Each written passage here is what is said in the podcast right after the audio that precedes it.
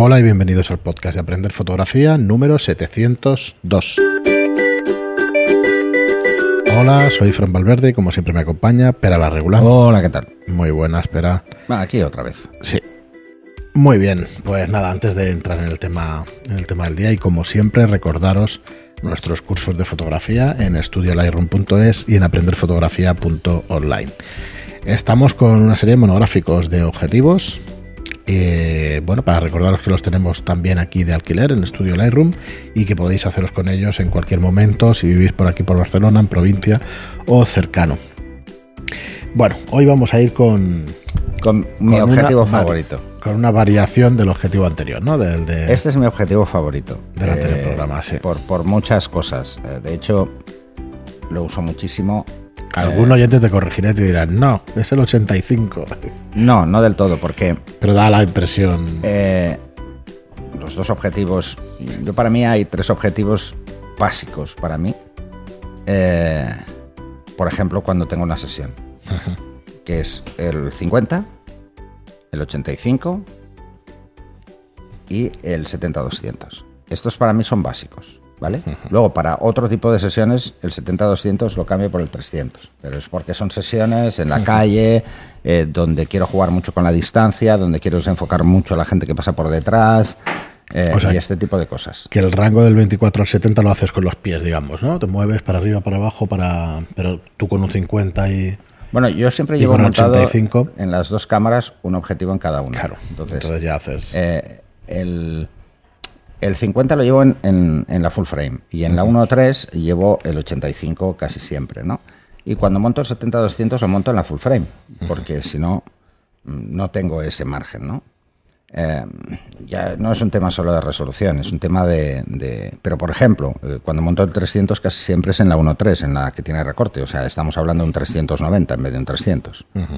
¿Por qué?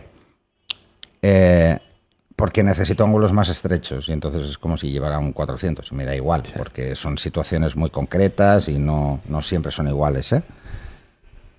Y digo que el 50 es quizá mi objetivo favorito mm, porque lo uso mucho.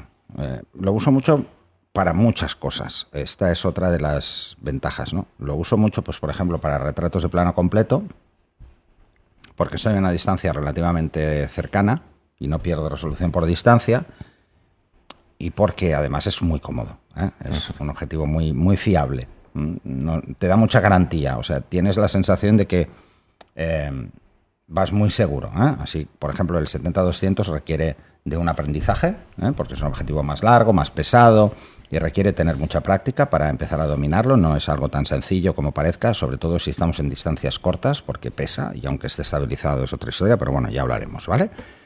Vale, este sí que es un objetivo prime prime. ¿M? Este es el objetivo por excelencia de Canon. ¿m? Es el objetivo que creo que más profesionales, eh, así como el otro tenían tanto profesionales como aficionados muchísimo, este creo que es uno de los objetivos que más profesionales llegan a comprarse y que difícilmente se desprendan de él. ¿m? Yo sí que he conocido, por ejemplo, profesionales que el 8512 no se hacen con él, porque no es sencillo usarlo, eh, pero con este sí. Este es un objetivo mm, casi imprescindible, por decirlo de alguna forma. Tiene un enfoque rapidísimo, tremendamente rápido. Está sellado ¿m? contra polvo y humedad. Eh, una profundidad de campo brutal. Eh, es muy bestia. ¿eh? ¿Vale? Entonces, y esto que es muy parecido el diafragma al que hemos visto en el 1.4, sigue teniendo ocho hojas, ¿eh? pero mucho más redondeadas y más finas. ¿eh? Esto le da, mm, bueno, una personalidad al desenfoque eh, extrema, extremadamente muy buena, ¿no? Ya sé que queda un poco así muy rimbombante, pero, pero es lo que hay. Ese, el bokeh es como... Es tan limpio que da la sensación de que es natural. O sea, de que no, no está forzado, no, no lo ves roto, no, no lo ves... Bueno, es... es eh, a mí me encanta cómo, cómo desenfoca, ¿no? El, eh, solo tiene un pequeño inconveniente, pesa, pesa bastante. ¿eh? Para un 50 es bueno, un para un objetivo 50, pesado. pero bueno, no es un objetivo. No es el más pesado, porque No. si os vais a la serie eh, de Sigma, eh, ¿cómo se llama esta? La Sigma La Art. La Art, eh, el 50 pesa más. ¿eh? Y es más voluminoso. ¿eh? Sí, no hay cualquier otro objetivo, un 1635, un 2470, pues es más. Sí, sí. Pero os daréis cuenta de que es un objetivo muy, muy robusto. Es muy robusto. Así como el 51.4 eh, no viene, por ejemplo, con el parasol, que es una de estas cosas que dices, bueno, ostras, pues este sí, ¿eh? evidentemente. Los objetivos de la serie profesional, todos llevan parasol incluido. Los objetivos de las gamas medias y bajas, no. ¿eh? Esto tenerlo en cuenta, ¿eh? Mm, porque os recomiendo que lo pongáis, ¿vale? Claro. O sea, es eh, el precio, en otros hay que sumarle el parasol, ¿no? Y en este, pues bueno. Y los parasoles de algunos objetivos son bastante caros. Así que que venga incluido es como una ventaja adicional, ¿eh? aunque sigo diciendo que deberían llevarlo todos. Mm, esta resistencia además al polvo lo hace pues muy versátil al polvo y a la lluvia. Pues lo hace muy versátil. O sea, no es, mm, es un objetivo con un ángulo de visión, como decíamos, un 50 milímetros, unos 46 grados, que se utiliza en muchas áreas. Incluso en, la- bueno, en las mismas que se utilizaba el otro. Pero eh, este plus de apertura, este 1.2, que además conseguir que un 1.2 enfoque a la velocidad que enfoca este objetivo debe ser tremendamente difícil por un ángulo grande, ¿eh? porque cuanto mayor es el ángulo más difícil, le puede costar enfocar por precisión, pues es brutal. O sea, su su enfoque es en condiciones de luz mínimas, tiene un enfoque excelente. ¿Qué más cosas? ¿Qué más cosas tiene este objetivo? Eh, bueno, Canon lo define como eh, de alto rendimiento con baja iluminación. ¿eh? Imaginaros, ese es el punto que, que le pone, ¿no? Como decía, el desenfoque también tiene tratamiento super spectra para el tema de luces parásitas y velo óptico. El USM es completo, es, no es micro, ni, ni nano, ni todos estos que veréis en otras series. Esto es difícil verlo, ¿eh? os lo digo muy en serio, porque la nomenclatura USM se pone siempre, pero las capacidades del motor no. ¿m? No suelen decir que es nano USM o micro USM. Dicen USM y punto. Entonces, eh, iros a las especificaciones del fabricante porque os lo dirá claro. Evidentemente es un objetivo de la serie L. ¿eh? Es un objetivo que ya no está en el rango bajo de precio. ¿eh? Eh, se dispara. Si veis la diferencia que hay entre el 1.4 y este es muy bestia. Ya pegamos un saltito. Cuando un objetivo ya pasa de 1000 euros, ya mm, estamos en otra zona. Pero luego tiene una cosa que mucha gente no se suele fijar. Mm, no entiendo muy bien por qué, porque el manual lo deja muy claro. Es un objetivo que tiene información de distancia. Eh, veréis que hay unos objetivos que tienen eh, una, una zona donde indica la distancia del enfoque. ¿eh? Esto lo veréis en el 1.4 también, pero el 1.4 no es tan así. Y además tiene un anillo de enfoque libre. Eso quiere decir que una vez enfocado yo puedo jugar con el enfoque y desplazarlo si quiero. ¿Vale? Esto puede parecer una tontería, pero la verdad es que es muy útil. Mm, Y además mm, puedo bloquear que ese anillo responda. Entonces, si yo lo muevo accidentalmente, no va a pasar nada. Podemos bloquearlo desde la cámara y decir, mira, aunque mueva yo el anillo de enfoque, si no está en manual, no se va a mover. Esto es una ventaja con respecto a los que mueven el anillo de forma mecánica exteriormente. ¿eh? Entonces, esto tenerlo en cuenta. Pero lo que os decía, una de las cosas que no suele ver nadie o que no se suele hablar demasiado son las capacidades eh, en cuanto a distancia, en cuanto a información de distancia. No solo es que me lo muestre en la ventana, oye, eh, la persona está aproximadamente a 1,5 metros. No, no es eso. Es que la información de distancia se transmite por los contactos al cuerpo de la cámara. ¿Para qué? Para el sistema E ETTL2 de flash.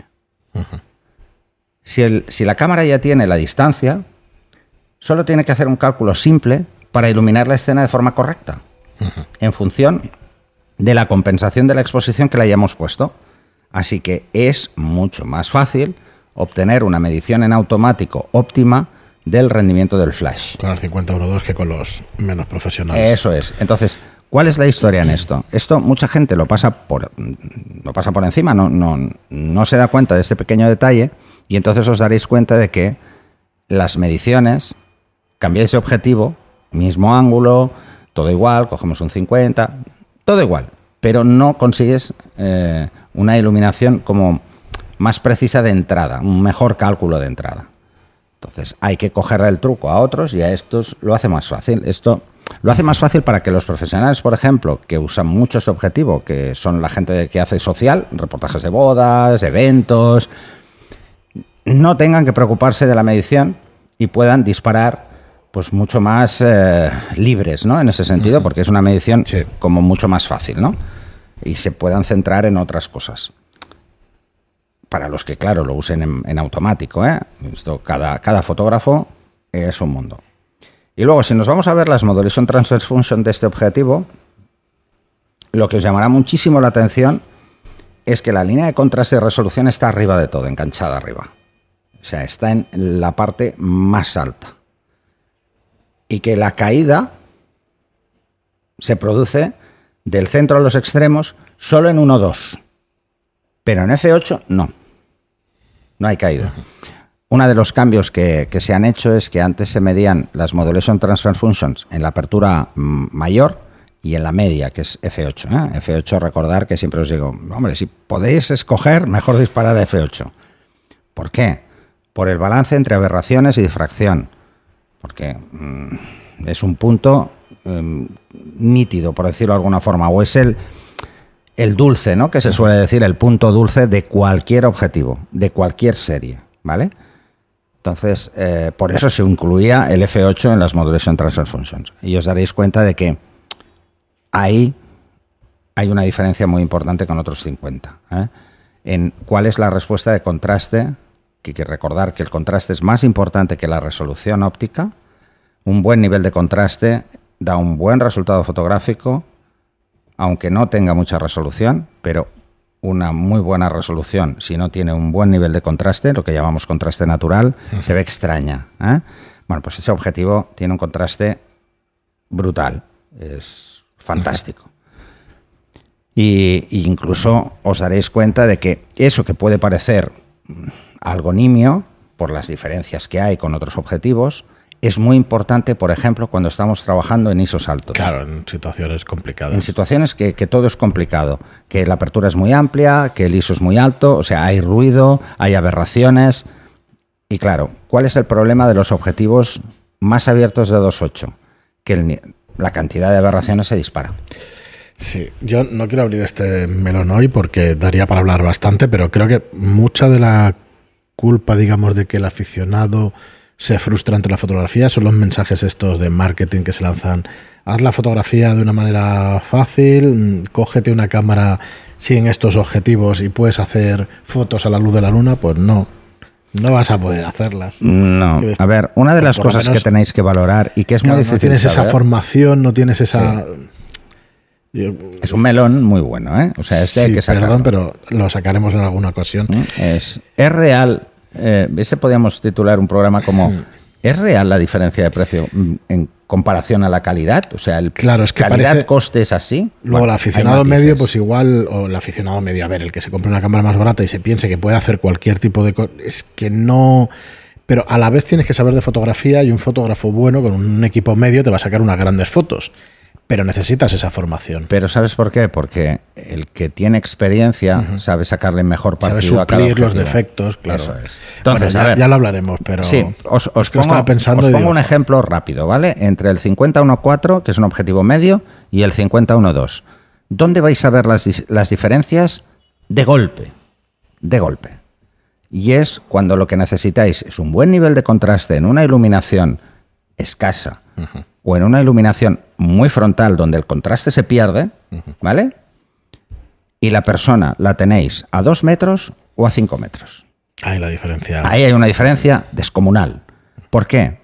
porque el balance entre resolución óptica y contraste lo vais a sacar con un objetivo de más calidad. Para todos los aficionados, como consejo, o todos los que están empezando, si quieres hacer buenas fotos, acércate al motivo. Sí. Usa la focal no para acercarte. O sea, o no para evitar acercarte. No, no, acércate. Si quieres, si quieres sacar mucha resolución, óptica, o sea, que la respuesta de la resolución óptica esté directamente en tu foto, acércate, porque cuanto más lejos estés, más resolución necesita el objetivo. Esto más, más cientos de euros tienes que cargarle al objetivo. Exacto, sí. Incluso en algunos casos cientos largos. Sí, sí. ¿Vale? Pero es, es lo que hay, ¿no? Entonces, pues bueno, pensar que este objetivo vale más del doble que el, 1.4. ¿eh? Muy bien, pero pues lo dejamos aquí. Muchísimas gracias a todos por escucharnos. Gracias por vuestras reseñas de 5 estrellas en iTunes y por vuestros me gusta y comentarios en iVoox. Gracias y hasta el próximo. Hasta el siguiente.